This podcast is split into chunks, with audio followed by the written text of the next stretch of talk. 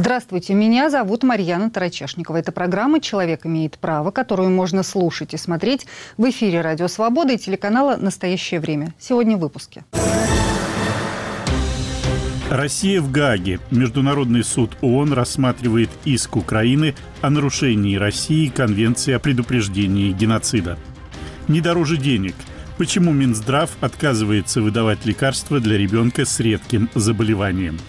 Тайна VPN – Роскомнадзор хочет блокировать сайты с информацией об обходе блокировок.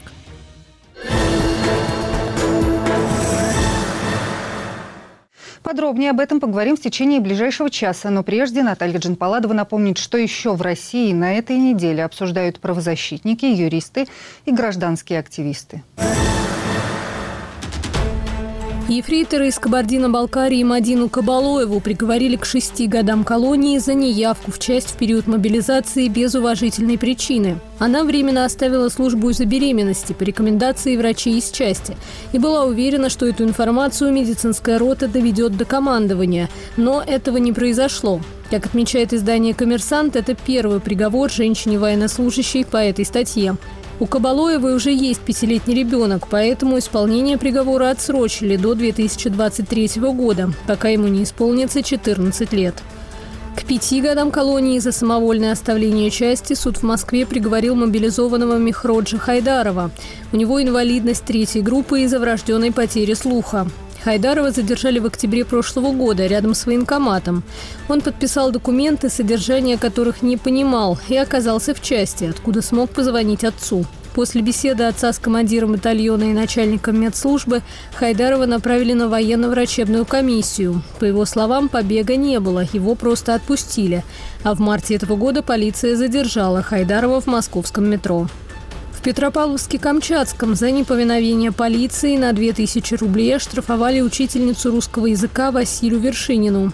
Ее задержали во время урока и вывели из класса трое полицейских в штатском. Они грозились составить на нее протокол о дискредитации армии. Помимо преподавания в школе, Вершинина ведет блог, где критикует местные власти.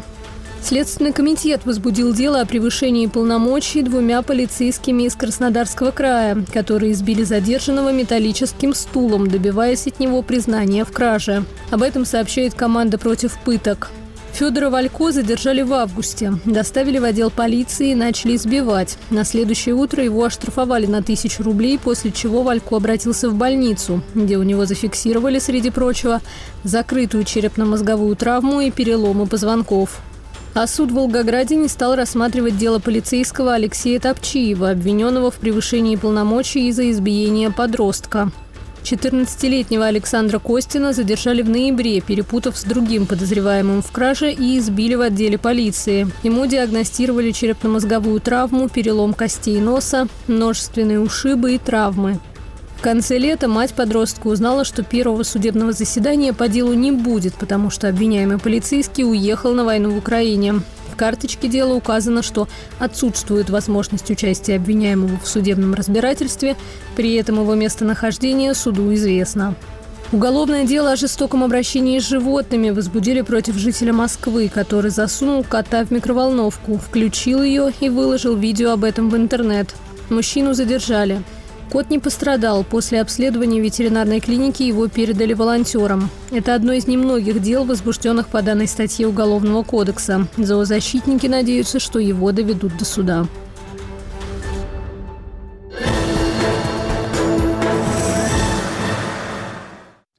Программа «Человек имеет право», которую можно слушать и смотреть в эфире «Радио Свобода» и телеканала «Настоящее время». На этой неделе Международный суд Организации Объединенных Наций в Гааге возобновил слушание по заявлению Украины о нарушении России Конвенции ООН о предупреждении преступления геноцида и наказании за него. Это конвенция 1948 года. К заявлению Украины присоединились еще 32 государства. Россия обвинение отрицает и в целом оспаривает правомочность суда рассматривать это дело, рассказывает Иван Воронин.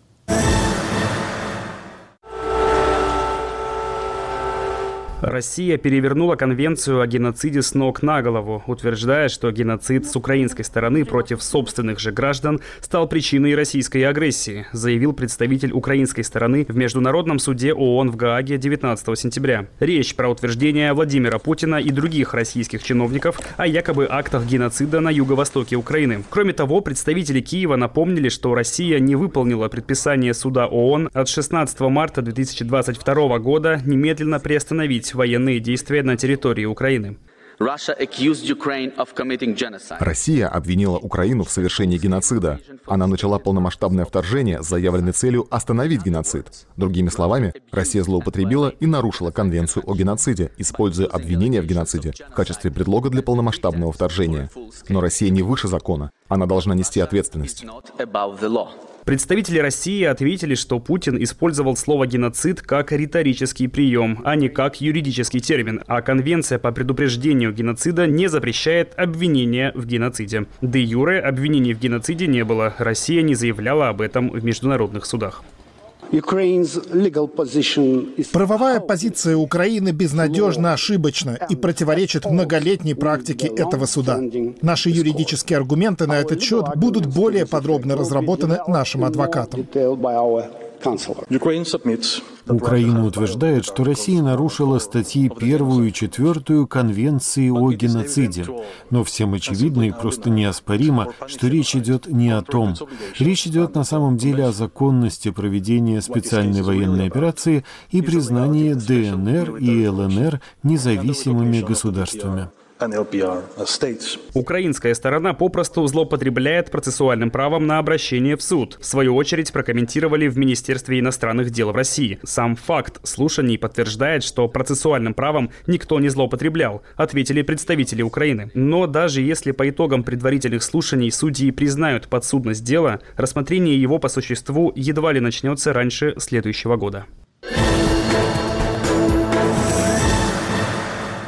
Это программа «Человек имеет право». Ее веду я, Марьяна Тарачешникова. На видеосвязи с нашей студией юристы, специалисты в области международного права Кирилл Каратеев и Глеб Богуш. Глеб, здравствуйте. Поясните, пожалуйста, что именно сейчас происходит в Гааге в Международном суде Организации Объединенных Наций? Здравствуйте. В Международном суде э, проходит слушание по так называемым предварительным возражениям. Еще часто это, эту стадию называют слушание по юрисдикции суда. А после слушаний по временным мерам, это было практически э, через несколько недель после подачи заявления Украины, Россия подготовила свои возражения против, прежде всего, юрисдикции суда. То есть она действительно считает, что у суда нет юрисдикции.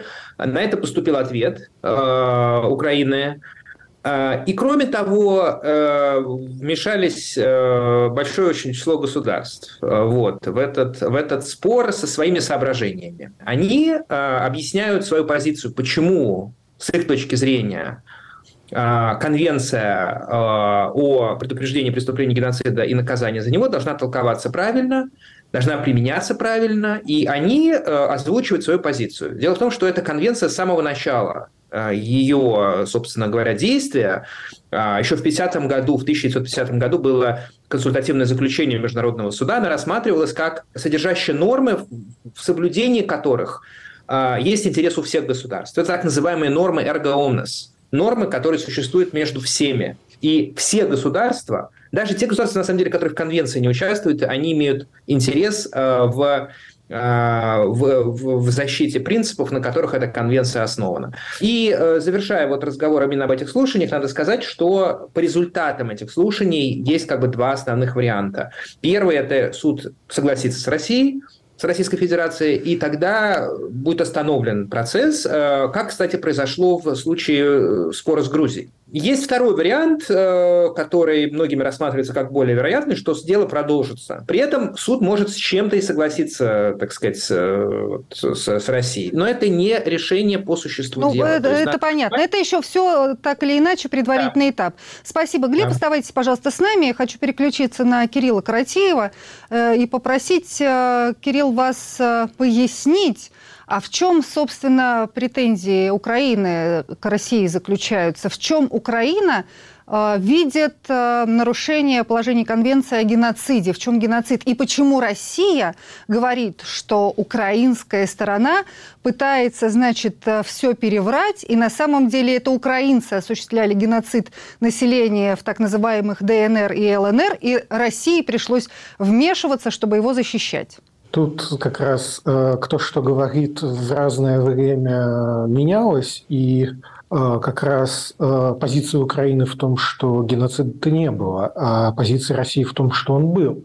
Но сейчас это уже не позиция России. А история в том, что Украина достаточно творчески, э, это не значит э, невозможно, это значит э, как раз очень интересно пытается толковать и применить конвенцию о геноциде, говоря, что российские власти использовали ссылку на геноцид, якобы имевший место в частью Украины, чтобы обосновать применение вооруженной силы против Украины. И что, соответственно, Конвенция о геноциде не позволяет такого применения силы. Э, соответственно, применение силы было неправомерно, обвинения в геноциде были неправомерны. А Российская Федерация сейчас говорит, что э, геноцида, что они не ссылались на геноцид, они ссылались на статью 51 Устава ООН про индивидуальную и коллективную самооборону.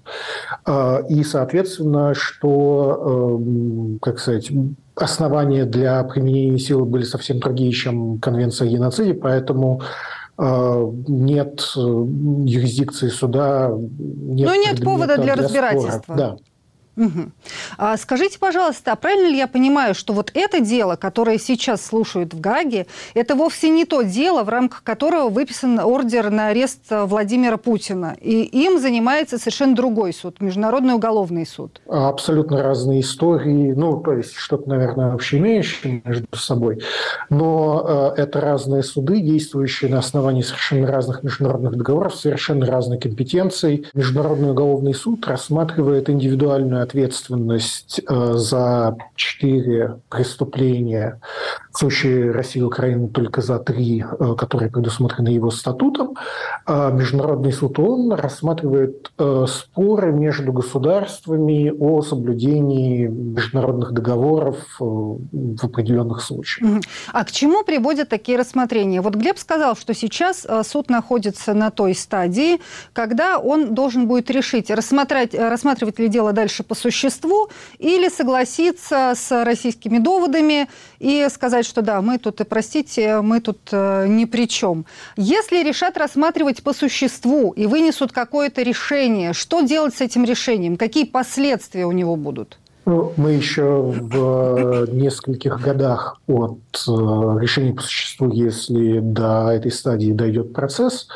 Э, во всяком случае, как я понимаю, Украина на данной стадии просит о том, что юристы называют деклараторным решением. То есть э, у нас это часто понимается как э, никчемное, никому не нужное решение. На самом деле э, это слово означает, что Украина просит суд разрешить спор а было нарушение международного права или не было нарушения международного права.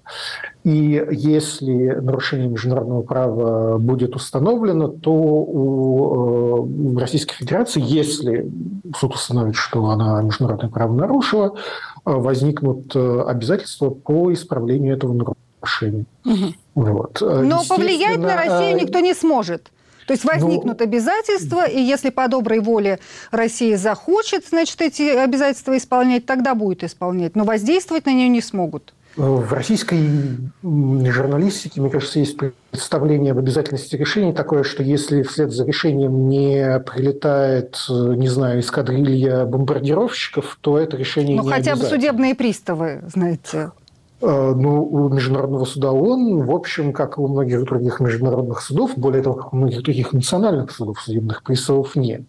Угу. Это не значит, что его решение не обязательно. как раз э, его решения обязательны. И более того, э, очень часто российские власти, по крайней мере до 22 года, не сильно признавая, что они соблюдают решение суда, таки соблюдали исполняли решение суда.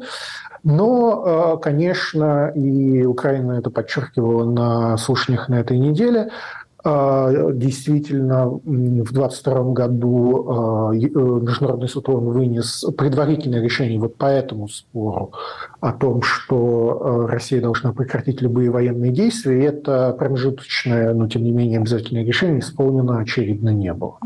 Да, спасибо большое, Кирилл э, Каратев. Оставайтесь с нами. Я хочу переключиться на Глеба Богуша. Глеб, вот вы уже упоминали, Кирилл сейчас об этом сказал, что год назад э, Международный суд Организации Объединенных Наций Федераций а, вынес а, решение о так называемых обеспечительных мерах. Должны были прекратиться всякие боевые действия. Прошло вот полтора года, ничего не прекратилось. И такое ощущение, что конфликт только нарастает.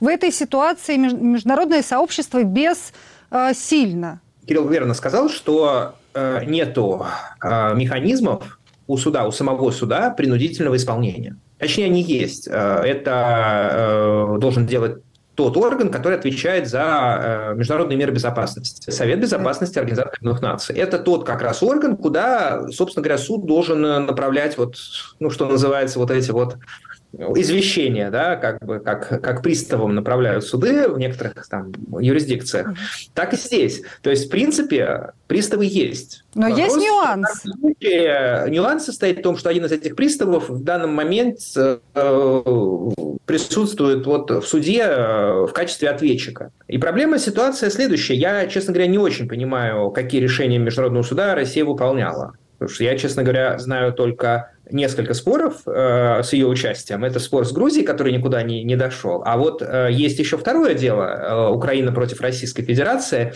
которое тянется с 2014 года. Это дело по двум конвенциям. И мы через несколько месяцев, я думаю, уже, то есть это на самом деле очень скоро произойдет, по разным основаниям, в том числе потому, что состав суда меняется, нас ждет большое решение по существу дела, по вот этому делу. Да, это связано с Донбассом и с Крымом. А, дело по двум конвенциям. Конвенции против финансирования терроризма и Конвенции о ликвидации всех форм расовой дискриминации. И там тоже были обеспечительные меры, которые Российская Федерация ну, просто не, не выполнила, естественно. Угу. Там а, как раз шла речь, например, о обеспечении э, прав организации крымско-татарского народа. Э, там шла речь о э, обеспечении преподавания украинского языка в Крыму, что, собственно, тоже не сделано Российской Федерацией. Поэтому я не знаю, какие решения в данном случае имеются в виду. Вот, и посмотрим. Как раз мы, собственно, сможем оценить вот этот потенциал в исполнении решений через, я думаю, несколько месяцев. Поэтому, ну да, это, это система Организации Объединенных Наций, и это, в принципе, особенность международного права. Здесь нету э, вот этой вот, вот механизмов этого принудительного исполнения, нет. Государства они в целом-то должны сами быть заинтересованы, да, потому что сегодня они ответчики, завтра они истцы.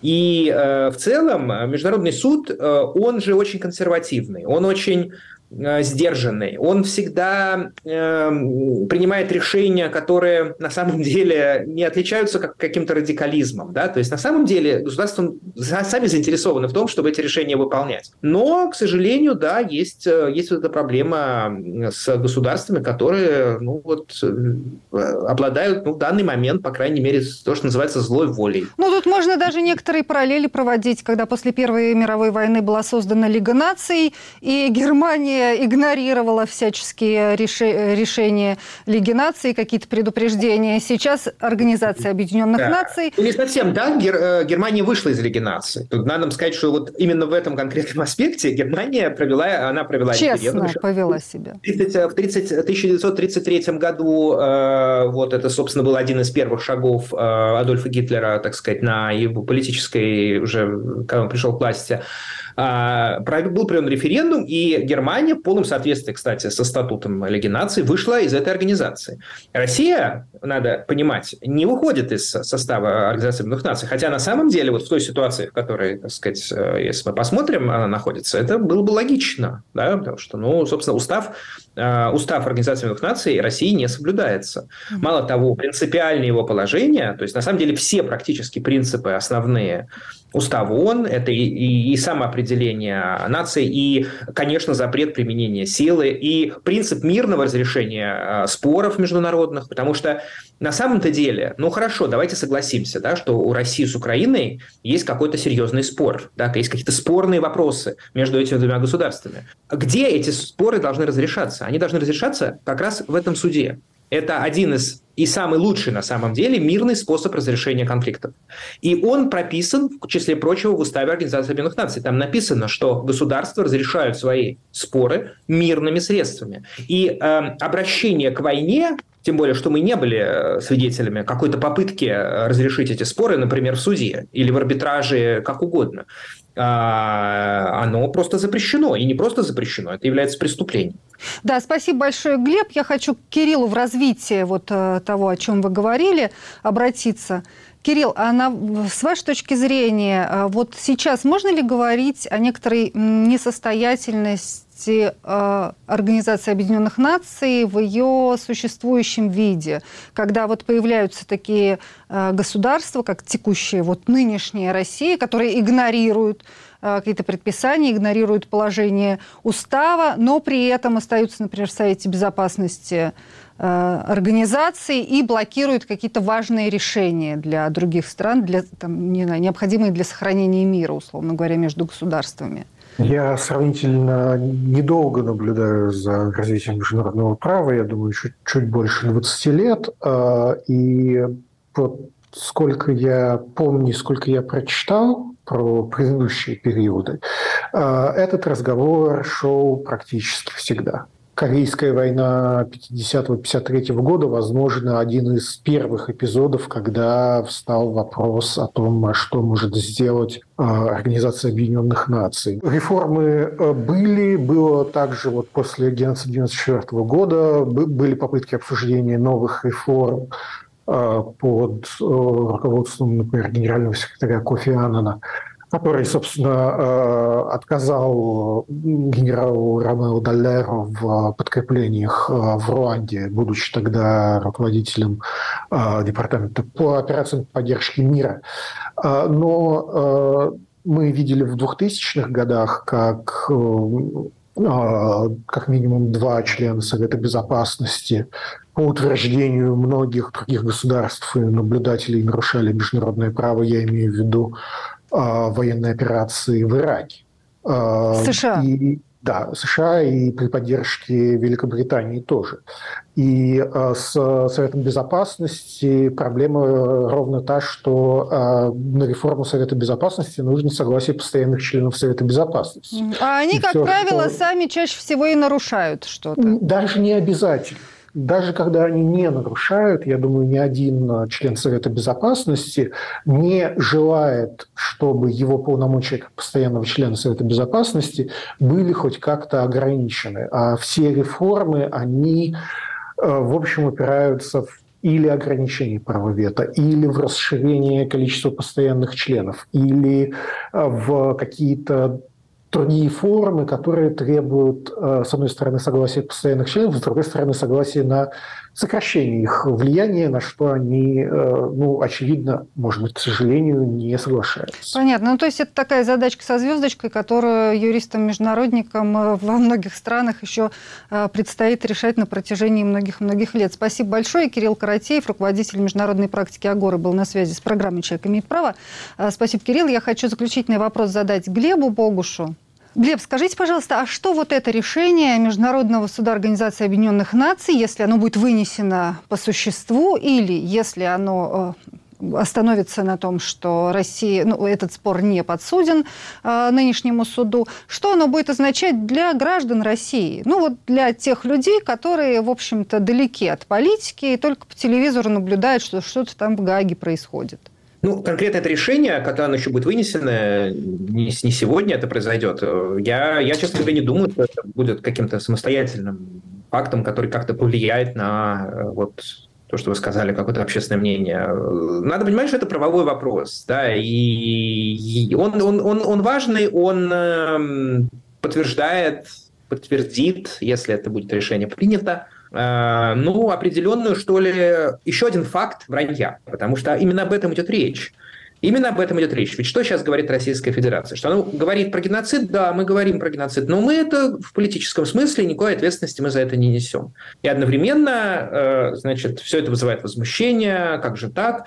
Эм, как об этом можно вообще говорить, как можно ставить эти вопросы в суде. То есть э, это вот это вот... вот ну, понятно, вот и опять же можно говорить, что весь мир против нас. Посмотрите, значит, Украина, эти 32 государства, э, вот эти, да. этот Запад объединенный, мы одни в кругу врагов и пытаемся отбиваться. Вот. Нет, ну, э, собственно говоря, это, к сожалению, так и есть. Обычно в ходе судебных разбирательства, межгосударственного разбирательства, да, в чем его преимущество, в чем его как раз вот это миротворческое значение, что там говорят юристы, говорят на юридическом языке, а, не включают вот эти бездоказательные какие-то утверждения, апелляции там а, к различным а, ругательствам и так далее. Вот здесь мы видим это, то есть в разгаре слушания опять возник на экране Дворца мира Степан, Степан Бандера, неоднократно причем, да, то есть, ну вот, ну какое отношение Степан Бандер имеет вот к данному, в данном случае? К тому, что происходит сейчас. Да, вот, вот просто простой вопрос.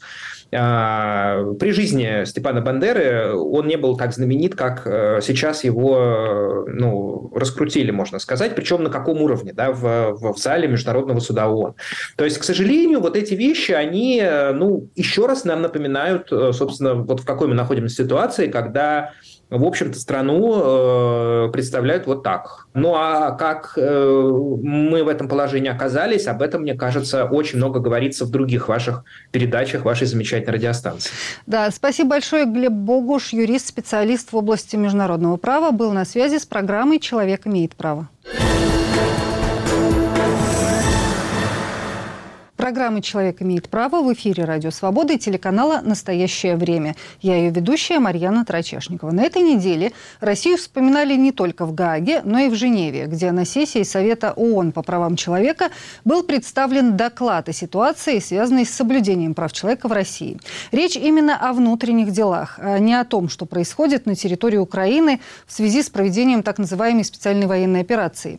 Если совсем коротко, с правами человека в России все и так было не очень хорошо, а в последние полтора года после полномасштабного вторжения в Украину стало совсем плохо.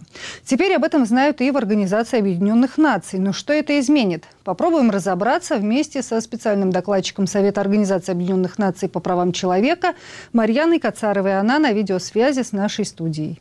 А, Марьяна, можете привести ключевые моменты, на которые вы обратили внимание членов Организации Объединенных Наций в своем докладе о положении людей, положении с правами, ситуации с правами человека в России?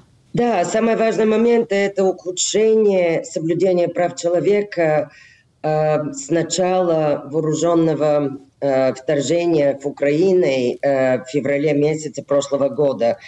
В первую очередь это э, все свободы, свободу слова, свободу свободных э, э, собраниях, свободу объединения и тоже преследование гражданских э, неправительственных организаций, их закрытие, закрытие э, э, независимых СМИ и преследование журналистов и адвокатов. То есть это в первую очередь э, э, гражданские и политические свободы в Российской Федерации, которые оказались под ударом властей, удары, э, с одной стороны, юридические, то есть э, законотворчество, которое каждую неделю э, принимаются все новые и новые рестриктивные меры, ограничивающие э, своб этих свободах э, или закрывающие организации. Как вы знаете, уже с 2012 года существовал закон о иностранных агентов. По этому закону уже многие неправительственные организации, а потом и э, отдельные лица э, были квалифицированы как э, иностранными агентами. Но э, теперь к ним добавились нежелательные еще. Да, тоже нежелательные организации. Потом мы говорим о это законотворчество, которое было связано с войной в Украине. Э, дискредитация армии, фейки об армии. Э, это относилось к многими э, неправительственными активистами, антивоенные активисты. И тоже, конечно, использование и административное законодательство, административный кодекс, а потом и э, уголовный кодекс для преследования мирных демонстрантов, мирных активистов, которые выражают антивоенное мнение. Да. Мария, но с другой стороны, вот все, о чем вы пишете в докладе, так или иначе, ну, за исключением статей о фейках, там, дискредитации армии, существо, существовало и существует в России уже на протяжении многих лет. И вот это вот законодательство репрессивное, оно становится просто все жестче и жестче с каждым годом. А, то есть, наверное, для жителей России это не очень большая новость. А как эта информация может быть использована международным сообществом, и в частности, вот Организация Объединенных Наций, где этот э, доклад заслушали? Да, в последних э, две десятилетия действительно к тому и шло, но в последний год это э, э, стало более ситуация выпуклым. превратилась, да, ситуация превратилась в очень серьезная репрессия э, и атмосфера страха, атмосфера преследования в России. Как это может быть использовано? Знаете, Российская Федерация очень важное государство в системе ООН. Это один из пяти постоянных членов ООН. От этих постоянных членов чаще всего зависит судьба, судьба мира. Они принимают судьбовное решение по безопасности, по конец вооруженных конфликтов и так далее, и так далее, и всех конфликтов. Поэтому это доклад, который, который рассматривает ситуацию внутри одной из очень важных мир, мировых эм, лидеров стран, да, и огромная страна, 150 миллионов человек, огромное пространство. Um, я думаю, что это очень важный доклад для ООН и для системы ООН. И самое важное, это важный мандат для системы ООН, потому что это тоже показывает всем, всем остальным странам, что на самом деле э, никто не находится вне законов ООН. Да? Э, все одинаковые, от самых больших и важных до самых маленьких. Потому что это международное право, которое подписывалось в имени прав человека. Э, оно подписывалось странами, членами ООН, и оно должно соблюдаться всеми постоянными членами, непостоянными Совета Безопасности. Вообще Должно. Все как бы должно, должно но да. это все упирается часто в добрую, точнее, недобрую волю государств-нарушителей. А у нас совсем немного времени остается, но я не могу не обратить внимание на то, что вот в этом докладе, который вы э, представили, приводятся не только факты конкретных нарушений прав граждан в России, но и даются рекомендации российским властям. Ну, в частности, вы предлагаете отменить э, большое количество репрессивных законов, освободить политических заключенных, э, пересмотреть работу правоохранительных органов и полиции на предметах соответствия вообще международному праву прав человека и стандартам международным. А с вашей точки зрения, вот эти рекомендации, а, они России-то будут учтены? Я очень надеюсь, я не теряю веру, что российское правительство обратит очень серьезное внимание этим рекомендациям. А я, я убеждена, что они сами знают, что они нарушают, когда они нарушают международные законы. Я не думаю, что российское правительство просто это делает эм, как-то случайно. И э, знаете, эм, если действительно Россия такая важная страна для системы ООН, тем более российское правительство и Россия сейчас э, кандидатствуют быть опять членами Совета ООН по правам человека, было бы очень важно, чтобы они соблюдали условия и э, рамки, в которые существует этот совет, и э, соблюдали правила э, игры, условно говоря. Правила игры, в которые сами же решили играть. Спасибо большое. Марьяна Кацарова, специальный докладчик Совета Организации Объединенных Наций по правам человека, была на связи с программой «Человек имеет право» по правам человека в Российской Федерации. Спасибо вам огромное. Да, спасибо. программа «Человек имеет право» в эфире «Радио Свобода» и телеканала «Настоящее время». Блокировка запрещенной информации. Блокировка сервисов для просмотра запрещенной информации. А теперь и блокировка информации о сервисах для просмотра запрещенной информации. Роскомнадзор планирует на пять с половиной лет запретить публиковать инструкции по обходу блокировок. Еще летом под это приняли соответствующий закон. Нарушение запрета грозит все той же блокировкой, рассказывает Иван Воронин тем, кто страдает от блокировки соцсетей, но все еще может нас смотреть, посвящается. Путей обхода блокировки сайтов множество. Один из самых простых – скачать приложение, которое меняет страну вашего нахождения на ту, где ресурс разрешен. Эта инструкция вышла в эфире государственного телеканала «Россия-24» в мае 2017 года, когда в Украине заблокировали Яндекс, Mail.ru, ВКонтакте и Одноклассники. С марта следующего года Роскомнадзор планирует на пять с половиной лет запретить публиковать подобное подобное. На проект приказа ведомства обратило внимание издание «Коммерсант». В документе предлагается расширить критерии для внесения материалов в единый реестр запрещенной информации и их удаления. Среди критериев для ограничения доступа к материалам об обходе блокировок Роскомнадзор в частности упоминает наличие информации, описывающей действия, позволяющие получить доступ к заблокированным в России ресурсам, а также побуждающей к таким действиям. В числе критериев также указано, например, наличие информации, предоставляющей возможность получения доступа, в том числе путем загрузки программ для электронно-вычислительных машин к ресурсам или сетям, заблокированным в России. Негативным критерием будет считаться и заявление о привлекательности средств обхода блокировок и обоснование их достоинств. Еще в конце июля Владимир Путин подписал закон, по которому такую информацию можно считать запрещенной.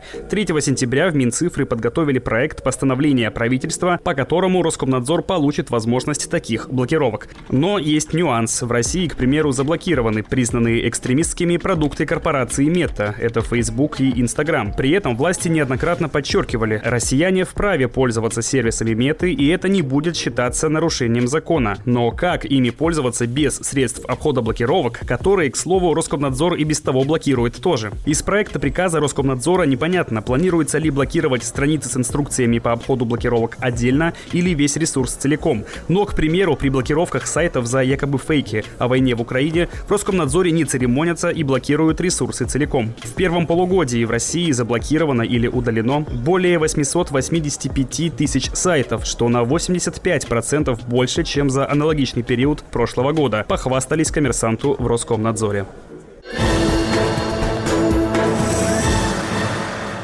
Это программа «Человек имеет право». Ее веду я, Марьяна Тарачешникова. На видеосвязи с нашей студией IT-специалист, глава Общества защиты интернета Михаил Климарев.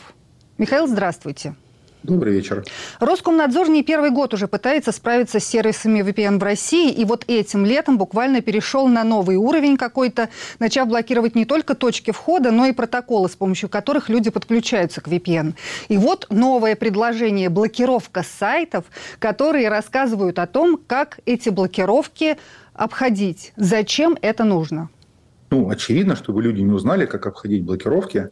Вот. Но для того, чтобы блокировать вот такую информацию об обходе блокировок, им ничего не нужно, не нужен никакой дополнительный документ. Почему он появился? Мне кажется, это ну, такая бюрократическая работа, они же должны как-то отчитаться о том, что они делают. Блокировка вот таких ресурсов, а, да, как бы там то, что они там говорят, мы будем блокировать информацию об обходе блокировок, на самом деле это проблема. А проблема заключается в том, что э, ну, там, технология VPN, она не создавалась для того, чтобы обходить блокировки. Это такая очень полезная на самом деле а, технология, которая довольно широко используется. И у многих там производителей оборудования, а, компаний каких-то, не знаю, операторов связи в том числе, есть а, на сайтах инструкции, в том числе и по обходу блокировок так получилось. Там, точнее, там по настройке, например, клиентов для различных VPN-систем. А, и некоторые производители, кстати, начали эти э, странички удалять. Так произошло, например, с э, компанией Kinetic. Это довольно популярные маршрутизаторы домашние, такие, ну, бытового э, уровня маршрутизаторы, которые довольно широко используются. Вот они удалили эту статью, где, где у них как раз рассказывалось о том, как пользоваться а, программным обеспечением, которое встроено буквально в каждый маршрутизатор для того, чтобы ну, как бы включить э, VPN на уровне вот самого маршрутизатора. Перестраховались. Перестраховались. При этом там не проходит и недели, был заблокирован а, сервис Zendesk. Это такой а, облачный сервис по организации службы технической поддержки.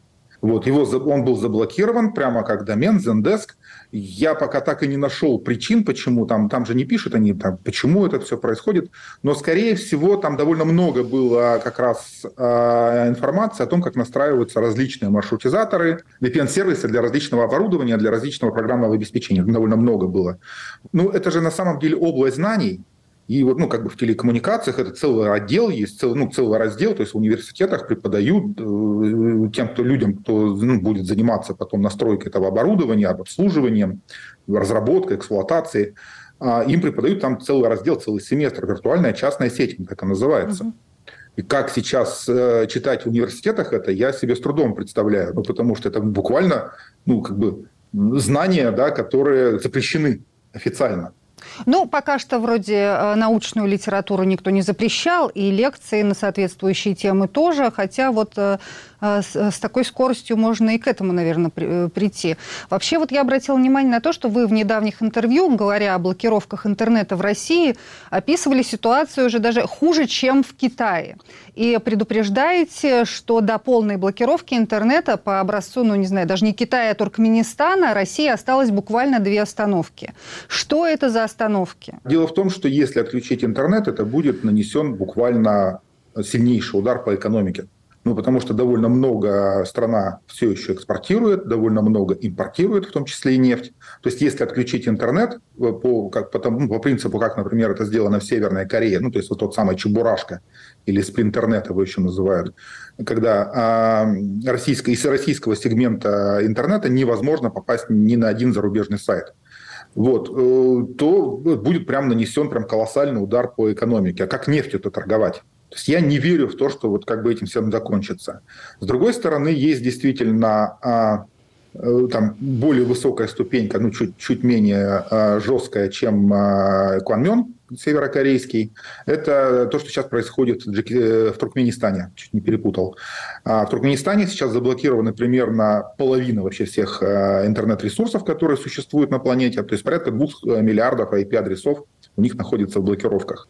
Там что-то невероятное совершенно творится. Руководитель а, ведомства, которое занимается как раз этими блокировками, это, там абсолютно коррумпированный какой-то чиновник, который буквально блокирует всех и потом их разблокирует за деньги. Поскольку там всего один, ну, там два оператора связи, но они принадлежат одному и тому же владельцу, по сути дела, один оператор связи, там блокировки а, а, осуществлять ну, легче, чем в России. В России примерно 3,5 тысячи операторов связи. Вот, следующий этап, ну, типа выше, чем Туркменистан, но как бы считается, что ниже пока, чем Россия, это Китай. Там архитектура немножечко другая. Они, по крайней мере, не блокируют э, ресурсы, которые находятся внутри Китая. Там поступают, с одной стороны, проще, с другой стороны, вроде как бы и правильнее. Если какой-то интернет-ресурс ну, неправильный с точки зрения области, они приходят и арестовывают этих людей. Но в России, опять же, архитектурная блокировки устроена таким образом, что у нас блокируются в том числе ресурсы внутри страны. Это очень сильно а, влияет на качество интернета в России. Если кто-то нас смотрит из России, вы, наверное, заметили, что YouTube стал хуже показывать, и мобильный интернет стал похуже. Это прямо заметно, последние полтора года это прям происходит. Вот в том числе э, в этом участник и Роскомнадзор, который вот наставил вот этого оборудования, которое стоит на пути у всех вообще пакетов информации, которые передаются по стране. Михаил, а на ваш взгляд, вообще-то овчинка стоит выделки? Но вот э, этими мерами, такими блокировками, можно ли остановить людской поток э, желающих э, получать какую-то альтернативную информацию и даже не обязательно связанную с политическими темами. Даже в Северной Корее, где Кванмен, тот самый пресловутый Кванмен, у которого нет вообще никакой связанности с внешним интернетом, даже там есть возможность получать информацию из-за границы. Делают они следующим образом. По сухопутной части границы с Северной Кореей и Китая с китайской стороны установлены э, Wi-Fi маршрутизаторы, Wi-Fi роутеры, и корейцы просто приходят из кустов с помощью смартфона или ноутбука, подключаются к этим точкам доступа и скачивают все, что им нужно. А потом просто друг другу передают на флешках. Вот. И таким образом они получают в том числе информацию из-за ну, из границы, вот, в том числе, там, ну, она не такая свежая, не такая новая, конечно, как это бывает через интернет, но тем не менее они смотрят фильмы, западные, э, на этом сделаны какие-то бизнесы там. Ну, такая информационная контрабанда. Информационная контрабанда, даже в таких условиях, она как бы существует в очень жестких условиях. В России это просто технически сделать невозможно. И главное, сейчас а Роскомнадзор он находится в таком положении, которое шахматисты называют цукцванг. Это когда любой ход Роскомнадзора приводит только к ухудшению его позиций. То есть куда бы он ни сходил, он делает только хуже. Если он условно не блокирует, э, там, не знаю, вот эти VPN, не блокирует YouTube, то граждане России получают доступ к свободной информации довольно простым способом. А если блокируют, они наносят себе буквально вред э, экономике, причем там санкции там покажутся цветочками. Это, это правда. Ну, потому что там будет остановлена буквально вся международная международная торговля, да, там не, как, не так страшны санкции, как антисанкции. У меня, вы знаете, у меня такое впечатление, что люди, которые принимают соответствующие решения, не совсем понимают, в каком мире они живут, не совсем понимают мир вот этих цифровых технологий и насколько все переплетено и связано теперь вот в, в эпоху интернета. Ну, нет, опять же, мы же видим, что они до сих пор еще не все. Там тот же YouTube не заблокирован. Ну, то есть они дураки дураками, но мыло не едят. Вот. И я думаю, что там есть люди, которые понимают, что произойдет. Что если, например, что будет, если заблокировать YouTube. А произойдет э, очень простая. Google заблокирует Россию. Тогда перестанут работать, например, андроиды в России. Что тоже, в общем-то, ничего хорошего ну, как бы не сделает. Сейчас есть какой-то вот создался какой-то паритет, которые там пытаются каким-то образом атаковать вот через блокировку а, VPN по протоколу или блокировку информации об обходе блокировок, вот это вот как бы возвращая вот эту всю историю. Но э, это ведь не сильно оказывает влияние, да, ну вот наш проект VPN-генератор э, в ответ на блокировку по протоколу мы потеряли примерно 10% трафика, который потом в течение месяца мы опять же догнали ну, сейчас у нас новый протокол, который нельзя так заблокировать. Вот, мы его там буквально должны вот на днях э, там еще один протокол поднять как бы дать своим пользователям, которые ну, невозможно будет просто детектировать, потому что мы раньше этим не занимались. Понятно. Классический вариант э, действия рождает противодействие. В общем. Именно так. Да, спасибо большое за ваше разъяснение. Вы несколько успокоили, нужно, нужно сказать, пользователей, я надеюсь. А, на видеосвязи со студией «Радио Свобода» был IT-специалист, глава общества защиты интернета Михаил Калимарев. Спасибо, Михаил. Это программа «Человек имеет право», которую можно слушать и смотреть в эфире «Радио Свобода» и телеканала «Настоящее время». Почти 14 миллионов рублей стоит годовая терапия препаратом Рездиплам, который в некоторых случаях приостанавливает развитие спинальной мышечной атрофии. Рездиплам, например, помогает трехлетнему Мише Бахтину из Екатеринбурга. Врачи говорили, что мальчик не сможет пошевелить даже пальцами. Но Миша полностью владеет руками, сидит, держит голову. Специалисты признают, что терапия помогает ребенку, но Минздрав отказывается закупить и предоставить семье необходимый препарат. Два года назад семье помогли собрать 160 миллионов рублей на лечение препаратом Золгенсма. Но Мише требуется продолжение реабилитации, а Федеральный консилиум врачей не считает целесообразным применение рездиплама. Уже ведь была инъекция Золгенсма, рассказывает Анастасия Тищенко.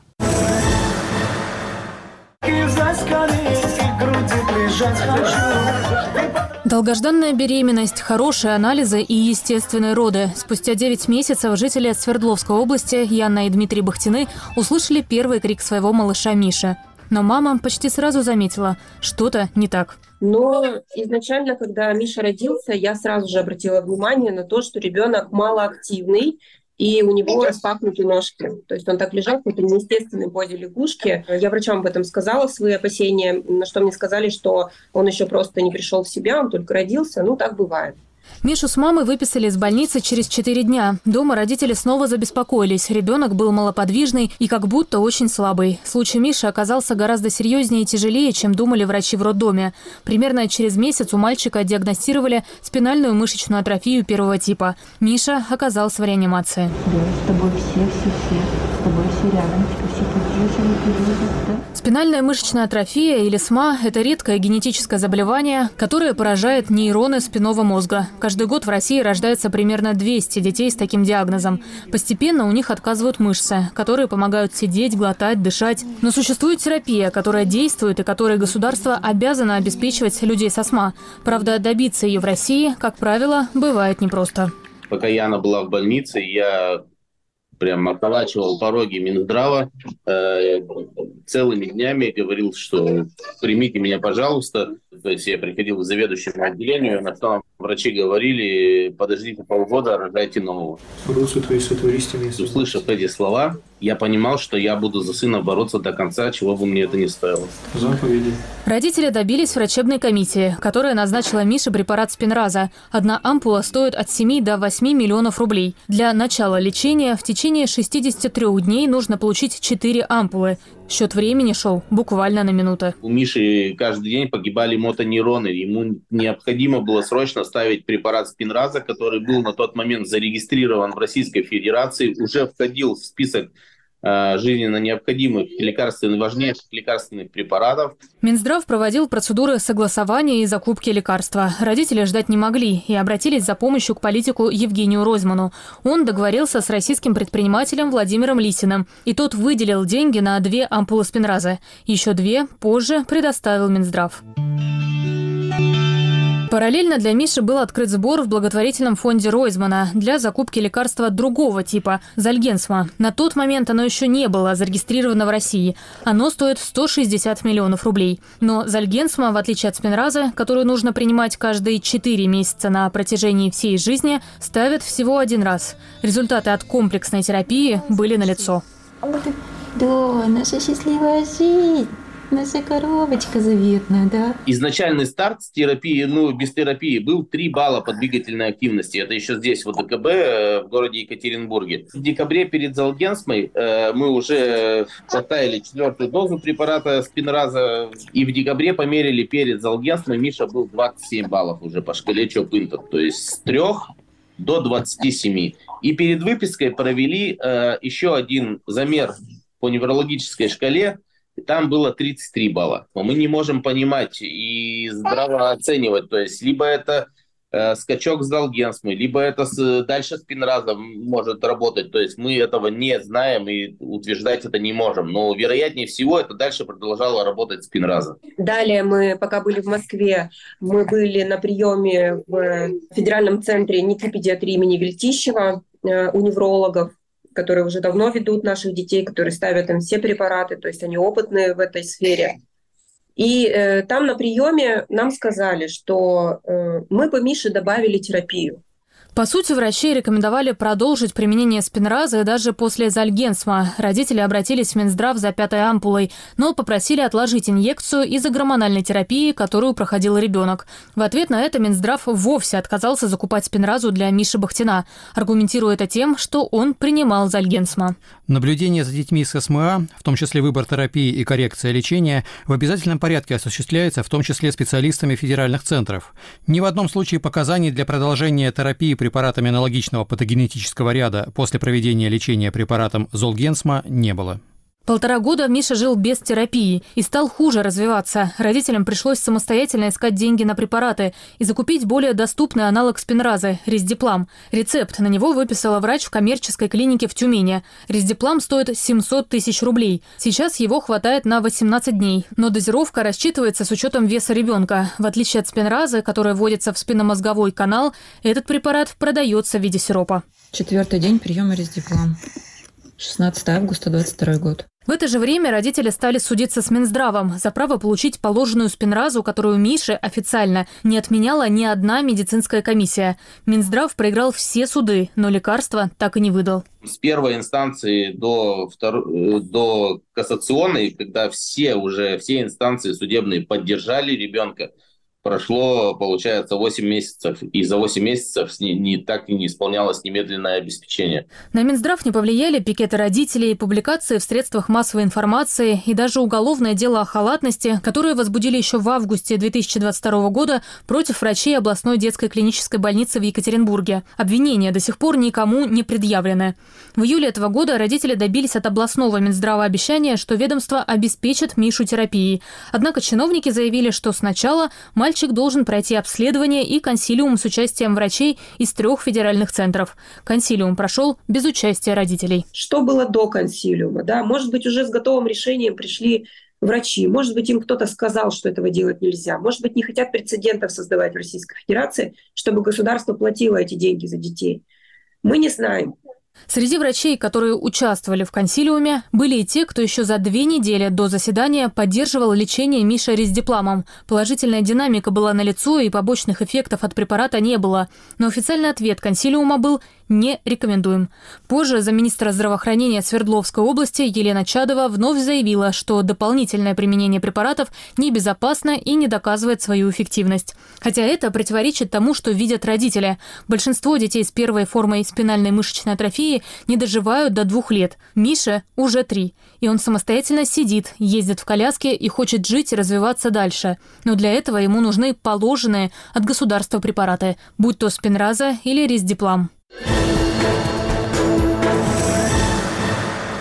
Это была программа «Человек имеет право». Ее вела я, Марьяна Тарачешникова. До встречи в эфире «Радио Свобода» и телеканала «Настоящее время».